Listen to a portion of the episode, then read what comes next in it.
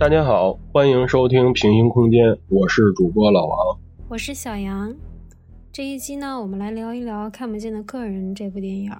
对，这是二零一七年上映的一部，嗯，不算是很老的一部电影吧，是一个西班牙的犯罪嫌疑片对，它整个这个电影充满了这种悬疑、烧脑跟这个反转。就可以算是这个电影的一个代名词吧。嗯，它整个这个电影就有点像那种黑色电影的那种感觉。然后他这个导演呢，奥里奥尔·保罗，他本身就是出生在西班牙巴塞罗那。然后这个电影它大部分的这个场景都是在呃巴塞罗那取景的，就可以说算是他的主场吧。但是他不是一个那种高产的那个导演，就他一共拍了也就是有九部电影。但是这一部应该是他评分最高的，然后现在是在豆瓣评分应该有八点八分的高分。对对，是他一个代表作吧。然后这部电影通篇分了四幕，就是开个端，大概用十分钟交代了一下剧情。紧接着，男主呢就讲述了他的一个故事的版本，然后紧接着律师讲述了一个故事版本，然后这两部分其实占据了电影大部分的一个时长吧。最后呢，嗯，再用十分钟揭露了真相，然后大结局。对对，他前边其实呃特别快的就把这个背景就说明白了，嗯，其实中间主要还是这个律师。还有男主他们两个讲的这个故事的这个版本吧。对，嗯，那我们就按照这个四个阶段来讲一讲这部电影到底要讲述的是什么内容吧。行，那咱们就边讲边聊呗。对，嗯，这个电影男主呢叫多利亚，呃，他是一个公司的老板，就是这么挺成功的一个企业家吧。嗯，因为涉嫌杀了他的那个情妇劳拉。就被指控了谋杀的罪名，但是这个多利亚呢，他说自己是无辜的，我是受害者，我是那个遭人陷害，对，整个电影的起因也就是从这个事儿演出来的。女主古德曼，哎，她是这个男主的辩护律师，嗯，这天呢，她来男主家里。但是他来是比约定的时间提前了，因为什么呢？因为他得到一条对男主就特别不利的消息，在他的那个案子里边出现了一个秘密证人，而且呢，就是在三个小时之后就要出庭作证，所以他就让男主必须告诉自己所有的实情，这样的话呢，他才能为男主做一个这种呃。完美的这种无罪辩护。多利亚说：“因为他跟情妇劳拉的这个关系被一个神秘人发现了，所以他们是在神秘人的威胁下被迫到一个酒店去送钱，等于是说去接受了这个勒索。但是在到达酒店之后呢，就发现没有人跟他们接头，就发觉说那这个可能是一个圈套，没劲儿，对。”就在俩人正准备要走的时候，这个多利亚就突然从身后被人打晕了。嗯，就等他醒过来的时候，这个劳拉呢就已经死在厕所了，而且这个身边还散落着好多的这种钞票、现金。嗯，警察进了现场之后，就看这个房间里边嘛，就只有他们两个人，而且这个门是反锁的，门窗都是都是反锁的。就是屋里边的人根本就没有办法出去，嗯，就所以呢，这个多利亚就成了这个最大的嫌疑人，嗯，但是这个多利亚就说，这所有的这些都是那个神秘人干的。那他这么说，这整个事儿看上去就特别像是一个密室杀人案这种，嗯，嗯，古德曼对多利亚的这套说辞就提出了一串的质疑，让这个男主。就根本没有办法去这种自圆其说，而且呢，古德曼就拿出了一个呃男子失踪的这个报纸就摆在这个男主面前，然后这个时候男主看见这个报纸之后，也不得不说实情了。到这儿的话，其实是把所有的这个呃背景啊怎么回事儿，就其实是呃等于说的是这个第一阶段吧，嗯，就基本上交代的差不多了。其实就是通过男主之口，然后讲述了一下到底发生了什么事情。对对。律师为什么要来？对对对，其实嗯这一块儿的话，嗯我在看的时候，我是觉得有几个地儿，呃，不是特别的合常理，这种就是解释不通，有点。你看，就是男主他在醒过来的时候，那个警察不是在外边一直敲门嘛？对，我觉得是，如果按常理来说，他是一个呃受害人，呃，等他醒过来，因为他他肯定他醒过来时候知道自己是被打晕了吧？嗯嗯，那他醒过来听见外边有人敲门，我觉得他第一时间就算不是去开门的话，他应该也得是那种呼救吧？嗯，但是他就完全没理会，而且还看看什么凶器之类的这种。嗯。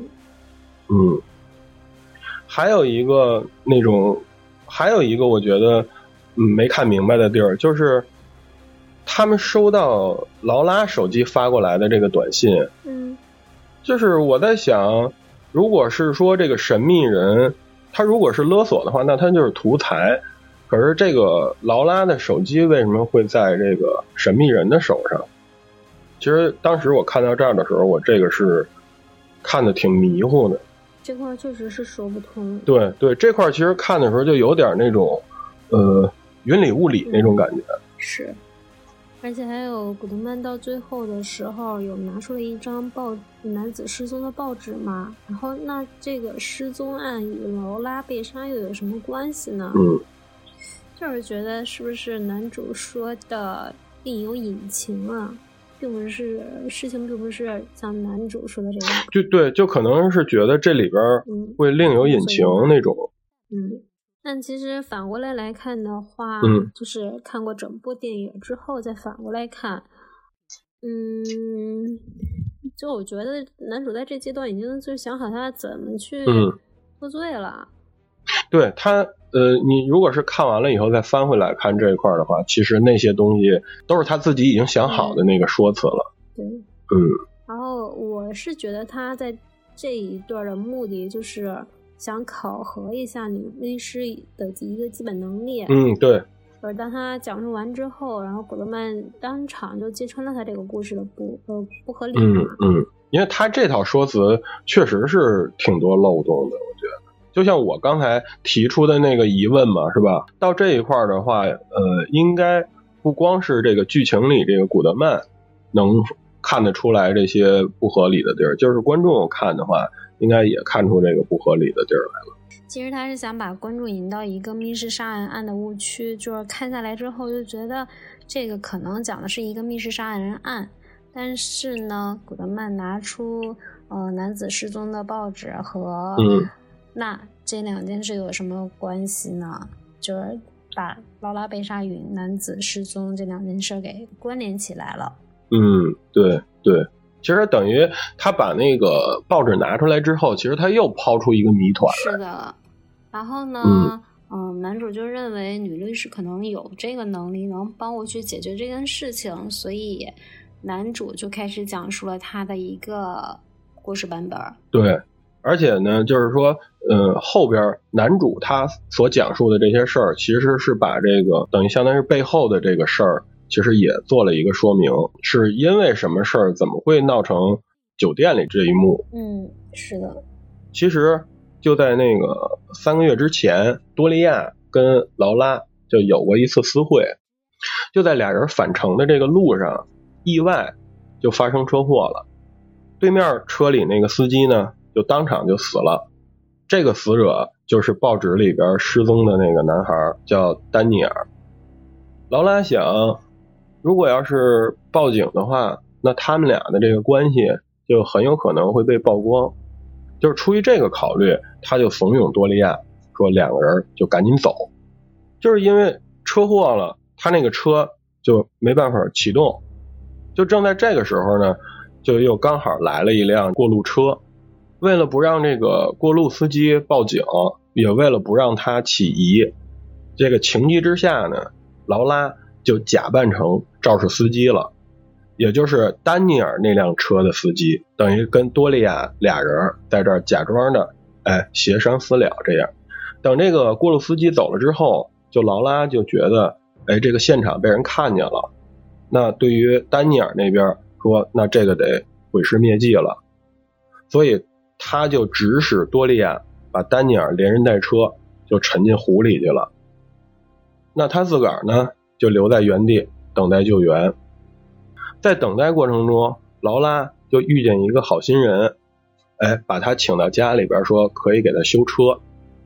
在这个好心人家里边，劳拉无意中就发现，原来这家人就是死者的父母，托马斯夫妇。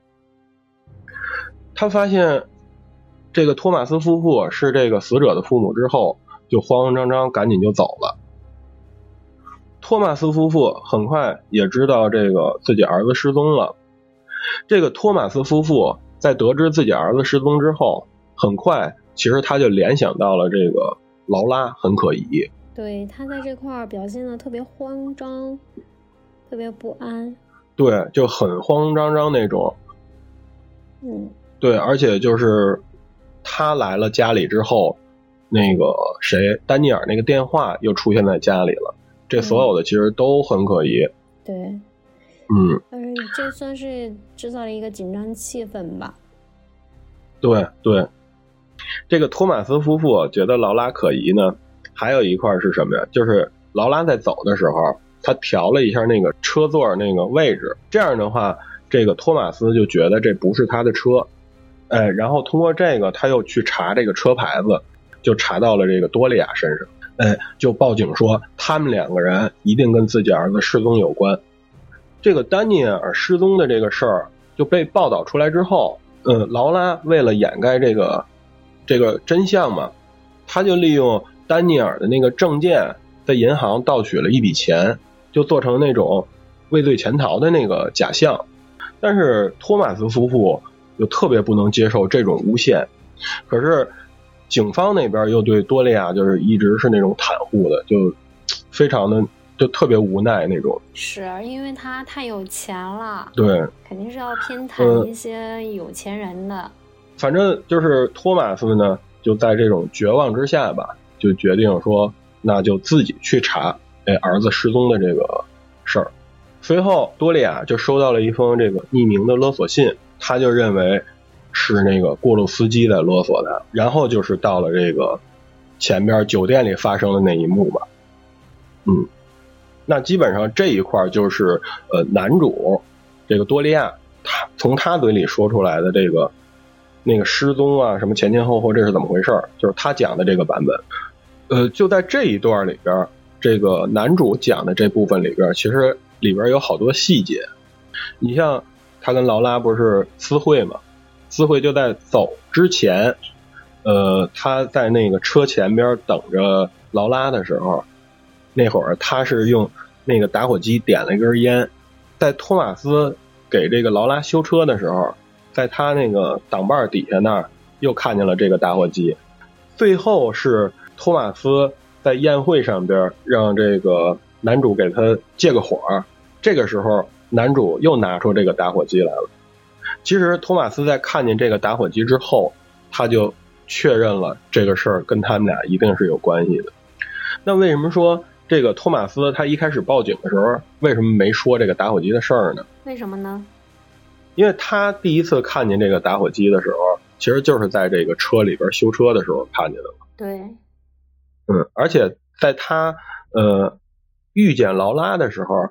他看见劳拉其实在抽烟，嗯，是是，所以那个打火机呢，他可能以为这个就是劳拉的，但是在颁奖晚会上又碰到那个男主拿起来的时候，就把他两个件事儿对给联系起来了，所以他在第一次报警的时候，他就没有提这个打火机的事儿，嗯，因为又因为那个车是男主的名字，然后又从他身上拿出这个打火机来，那他就知道，那这个事儿肯定跟他们俩是一定有关系的。嗯，还有一个就是劳拉用丹尼尔的那个证件在银行偷了一笔钱嘛。一开始我在想，我说那他怎么就做到说能那么方便的就把这钱偷了呢？嗯，劳拉的老公是那个。呃，跟丹尼尔在同一家银行工作嘛？对，就是他在那个拖车的时候，跟她老公通电话，那个有一个镜头闪过去，她那名片有一个 logo，在丹尼尔那个钱包里边那个证件上也闪过了一下那个 logo，说明他们两个是在同一个银行，那这个就说得通了，就合理了。但是这一块的话，我就还是觉得。他说那个短信，我就还是觉得不合理。嗯，就是我看到这儿，我还是晕的。对他这个短信确实是，如果他收到短信的话，就只能证明那个手机是没在劳拉手上。对，而且他一直是说那个人在勒索他。嗯，他如果是图财的话，他拿劳拉手机干嘛呢？对他应该去拿钱呀。嗯，就看到这儿，我其实一直都在都是很晕，我不知道这个短信有什么用。就是，但是如果反过来再看这部电影的话，就是这段剧情，就如果没有嗯古德曼那三个问题的话，光靠男主这个讲述，我就认为劳拉是个心狠手辣的人。对我看到这儿的时候，我是被他的这个版本确实是。我动摇了，我我是感觉我是被男主的演技所折服吧，就完完全全被误导了。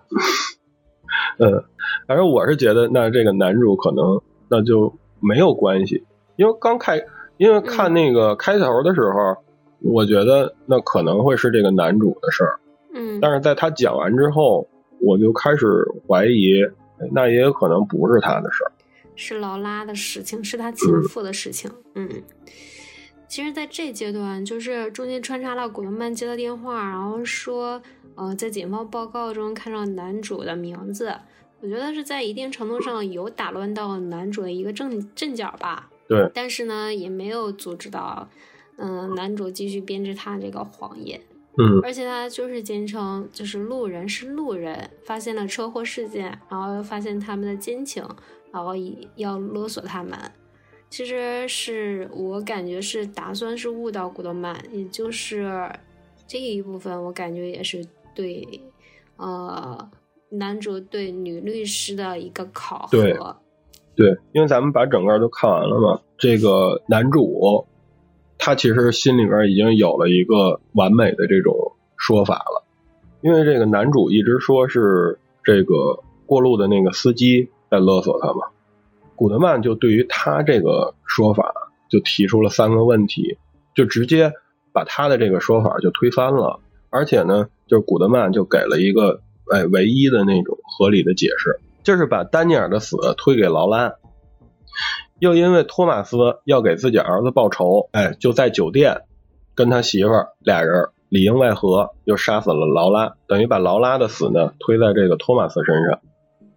但是所有的这些呢，就需有一个前提，就是需要男主把抛尸地点说出来，给这个劳拉跟丹尼尔建立一个直接的证据，然后再加上这个伪造的这个不在场证明，哎，这套辩词就是可以说是那种无懈可击了。就在听完这套呃完美的这个辩词之后吧，哎，男主呢也确实是被这个说服了，那也就说出这个。丹尼尔的这个抛尸地点了，我觉得这一段可能就是是男主最想也是最希望得到一个故事版本，就是男孩父母设计圈套，然后杀害了劳拉，然后嫁祸给了男主，嗯，嗯，为男孩报仇，为儿子报仇嘛，嗯，然后男主呢也也完全被女律师给的女律师给的辩辩词折服了。因为这男主这个初步构想的一个故事里头有太多的漏洞了，就是第一呢是那个锅炉司机一直没找到，没摆平嘛，再有就是那个密室杀人案，它并没有形成一个完美的闭环。对对，其实他想到的是说，呃，把这个丹尼尔的死推给劳拉嘛，对的。然后这个劳拉的死推给托马斯。可是他应该是没有想到说这个密室杀人这一块是怎么完成的。嗯，那古德曼其实是给出他这个答案了。对，就是嗯，古德曼点名，就是男孩父亲是他最佳的一个犯罪嫌疑人，而且呢。如果要完成密室杀人案的话，有一个重要的一个因素，就有一个重要的嗯要素，就是如果丹尼尔的母亲要在酒店工作的话，那这个事情就能行得通。对，我觉得这一步也是男主对女律师的一个最终的考验吧。就说完这就完全幸福了嘛？对对，是这样。就整前三个阶段来说，其实都是嗯男主与古德曼之间的一个博弈。而他博弈的一个焦点，古德曼可能就是想知道抛尸的一个地点，但是男主的一个主要目的就是想撇清这两场谜案与他之间的一个关系。然后最后女律师来临门一脚，哎，男主讲出了他的这个抛尸地点，对对，那就到了第四个阶段，揭露真相。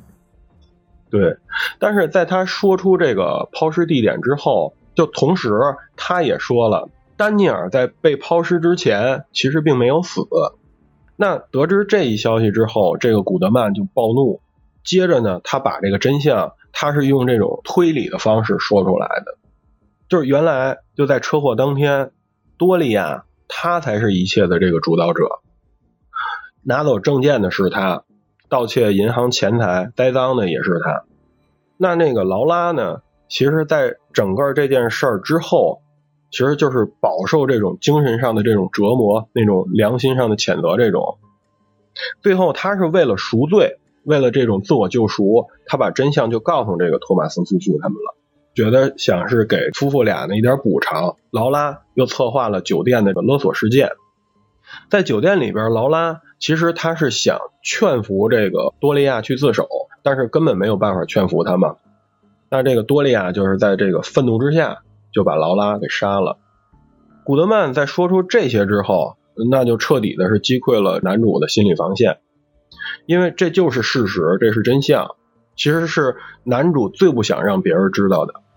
在这个古德曼借口出去休息的时候，男主他才发现有好多这种奇怪的地儿。等他再看见这个古德曼的时候，这会儿呢，古德曼就已经是在对面楼的这个房间里边了。也慢慢的把自己的这个伪装就卸下来了。原来他是这个托马斯的妻子丹尼尔的母亲。然后这个时候，男主家的这个门铃又响了。他打开门一看，门口站的是那个真的古德曼律师。对，这块是太反转了。对，反正按照我这个脑子来看，我肯定是想不到这一层的反转的。丹尼尔没死的这个真相呢，我觉得就已经够反转的了。对，我这个电影，这部电影我总共看两遍。我记得我当时第一次看这电影的时候，我给写了一个记录，就是说，凭我这个智商，我肯定是想不到这个结局是这样的。没想到到最后又给了这样一个大反转，完全应该是所有人都没想到的这么一个事儿。嗯，他这两部分，呃，也有一些这种细节做的还挺有意思的。就是男主他收到那封勒索信之后，嗯那不是里边带了一张照片吗？是那个就是其实是劳拉寄的嘛，对吧？嗯，在他们两个回去的路上的时候，那个劳拉不是翻那个相机，然后他里边是有一张湖边拍的照片。嗯，其实也就说明了这个勒索信是劳拉寄的嘛。嗯，再有一个就是他报纸里边那个照片了。啊，这块我确实没有注意到。嗯，这个其实也挺有意思。就是他在第一次给他展示的时候，古德曼其实是用手盖住了那个镜子那一边。嗯。等最后他说出真相的时候，因为你看的时候可能都根本就不注意那个嘛。然后等他最后说出来的时候，说那个是合成的，那我我当时看的时候我就暂停，我又翻回去又看了一遍，就这些细节就还挺有意思。嗯。嗯。就是就是听完这个之后，当那个。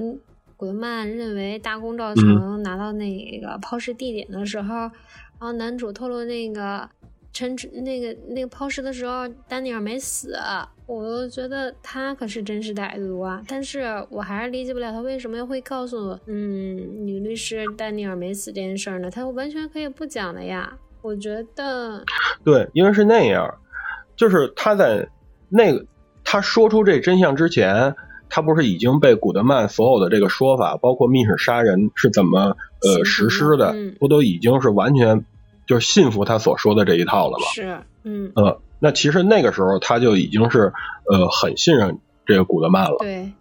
但是他说出这个抛尸地点之后呢，那他一定是会被警方发现的。嗯。被警方发现之后，那呃，对于丹尼尔肯定是要做尸检。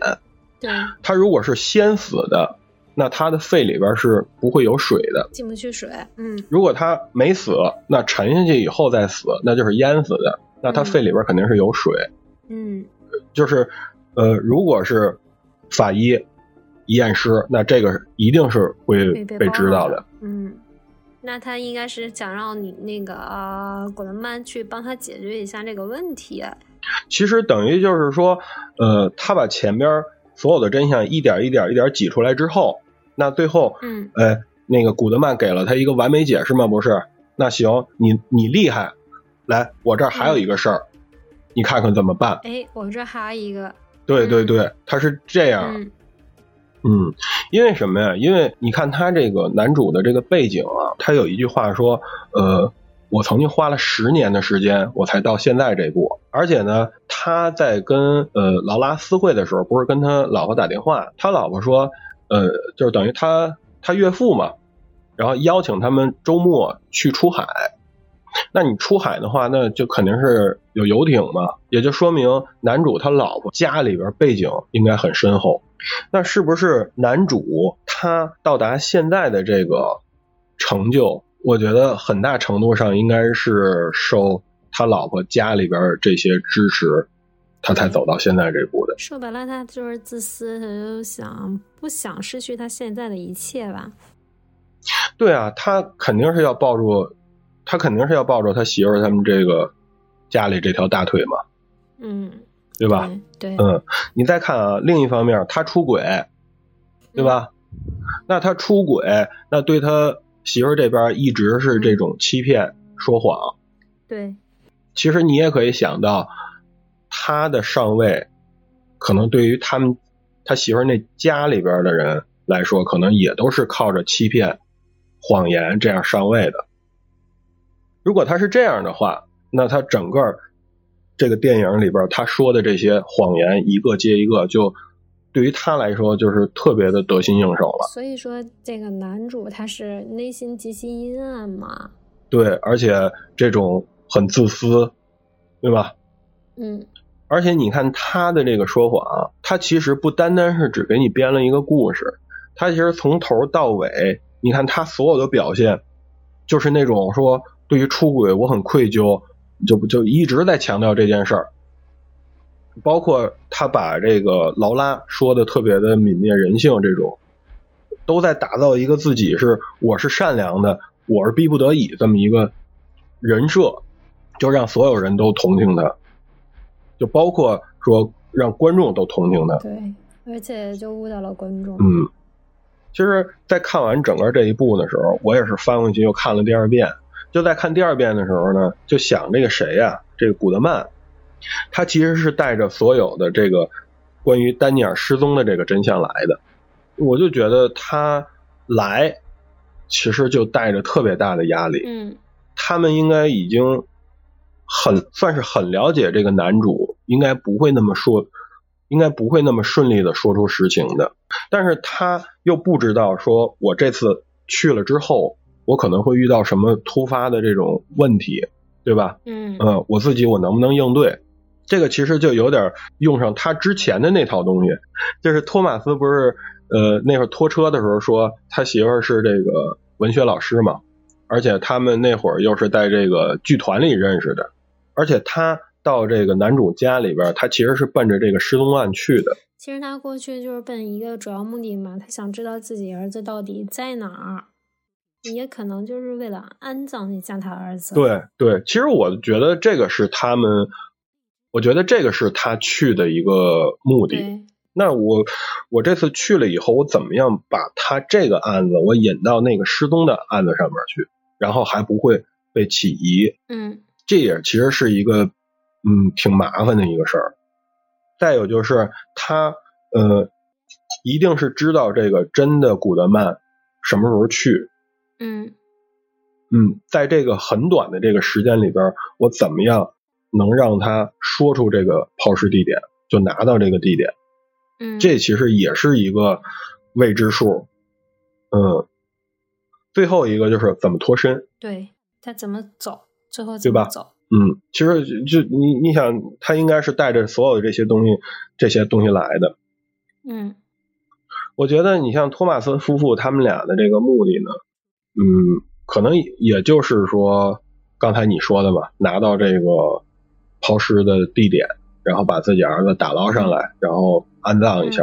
至于说能不能把男主说呃绳之于法，这个我我倒觉得可能他们没抱那么大希望，因为前边报警啊什么的这种袒护，呃，就可能就已经都不抱希望了。但是对于说劳拉被害呢，可能他们俩知道是他杀的，但没有铁证，因为他们了解的情况就到那个去酒店约见嘛。那等于他们两口子也其实到那酒店那儿了，但是他们到那儿的时候呢，那边就是已经事发了，那其实也就不难猜到说，可能凶手就是男主。对于拿到杀害劳拉的这个铁证，我觉得他们俩可能一开始，嗯，不一定就在计划之内。这个丹尼尔他妈在得知自己儿子就是抛尸之前没死的这个情况之下，他说出真相。可能也是一个临时起意的这种说出真相。作为一个母亲，知道自己儿子并不是说车祸死的，他儿子是被谋杀的，应该他会控制不住自己的这个情绪。等于他看见那个男主啊有点崩溃之后，他才临时改变主意。哎，我要拿着这个他杀害劳拉的这个铁证。最后那不是他说了吗？我杀了劳拉。嗯。在这个古德曼这一块儿，我也觉得有一些细节。嗯，那咱们是不是可以这样想？他们在出发之前，他们两口子就已经策划了这件事儿。也就是说，其实这些问题他们就已经可能都列出来了。列出来之后，那嗯，我怎么样去了以后给这个男主造成压力？你像他去了以后，他说：“哎，获得可靠线报。”这个检察官这儿有一个秘密证人，然后呃，因为丹尼尔的那个事儿，警察找过男主，他也知道。呃，男主呢曾经说让他的那个顾问律师把他的名字从丹尼尔那个案件中除去。古德曼说他也知道他的名字并没有出去，他还知道男主在富人区联系过劳拉，这一些啊。所有的这些，作为男主来看，这些东西古德曼都不应该知道。所有的这些都是从古德曼嘴里说出来的，这就给男主造成一个什么错觉呢？他不知道古德曼到底了解多少东西，我不知道他有多深。我想瞒，我一直在。其实两个人这会儿其实就是在拉锯。我想瞒着你，但是你一下一下的给我说出好多你本不应该知道的事儿，那其实。男主心里可能就是在打鼓，慌了。到最后，古德曼告诉他说：“秘密证人事儿是假的。”其实这一块我倒觉得男主看他那眼神并不是那种呃怪罪啊也好什么，我倒觉得他可能那个眼神有点欣赏似的那种。他也不知道这个古德曼就还有什么高招。再有一些那种细节给的这种压力上的细节，他前面编的嘛，说三个小时之后就要出庭。可能你只有三个小时的时间，而且那个表拿在那儿，嘎哒嘎哒一响，那个紧迫感更强。其实他那个表，一方面是给多利亚紧迫感，我觉得可能还有一方面就是他要给自己看着点时间。要知道真正的古德曼什么时候来？对，还有什么呀？在男主他讲完那个车祸那件事之后，他接了一个电话，然后说。秘密证人已经到法庭了。嗯。呃，到后边呃，他解释完这个托马斯夫妇怎么实施的这个密室杀人之后，又接了一个电话，这个都是在节骨眼上。嗯。对他接电话，他说那个秘密证人就是司机。他接这两个电话，我觉得他说那话都是给男主在听的。对。对，包括他接电话时的那个状态，就全都是在给他听的。嗯。就是给他造成那种那边时间很紧张了，都已经到了，你再不说实话，咱们一点办法都没有了那种感觉。嗯。但实际上，我在想，电话那头是谁？托马斯。我觉得一定是托马斯。对。对他可能两个人在这个窗户那儿互发这种信号，而且托马斯那边呢，可能也会去在监控着真的古德曼他的一个那个一个轨迹。等于他在得到这个抛尸地点之后呢，他又往那个对面窗户那儿看，呃，我觉得可能就是要实施下一步的这个计划了。嗯，反正这个电影你看啊，咱们边讲边聊的，这里边一些好多细节的处理上面就差不多，我觉得可以先这样。然后里边呢还有一些这种漏洞，嗯，我觉得也挺好玩。嗯。我讲一下，就是男主在讲他的故事版本的时候，他说是劳拉主导了一切。嗯，对。然后是劳拉拿走了丹尼尔的手机，然后但如果真相是反过来的话，那就应该是男主拿走了丹尼尔的手机。那手机是怎么又到劳拉手中的呢？对这块，我觉得是一个是个漏洞。还有就是那个手机。在拿到手机之后，为什么不选择静音呢？或者是关机，就嗯，不会有这种紧张气氛了。我也我也在想，他为什么就是他要是哪怕是静音的话，放兜里应该也好吧？对呀，对。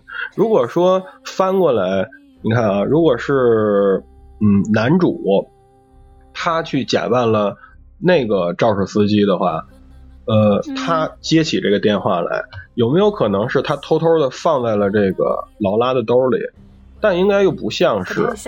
如果是说在那个咕噜司机来之前，这个主意是多利亚说：“哎，你去那边拿那个本，咱俩假装私了。”那男女女主那时候已经慌乱了。劳拉那个时候应该是懵的。对呀。那边电话响的话，他他应该不会第一时间想到去。说是保险公司的电话，对，觉得这块是挺算是一个漏洞吧，嗯，对，这块就有点有点解释不通了。嗯，还有就是说，古德曼告诉男主，就是听他在警局的线人说，男主的名字没有从丹尼尔的那个案件中除去嘛，但是。在古德曼解释托马斯如何完美作案的最后，他又说男主，呃，又说那个警方把男主的名字从丹尼尔的记录中已经取出去除去了，所以，所以不会想到男主与托马斯老婆之间有什么关系，这就是有点前后矛盾。哦，这一块是吧？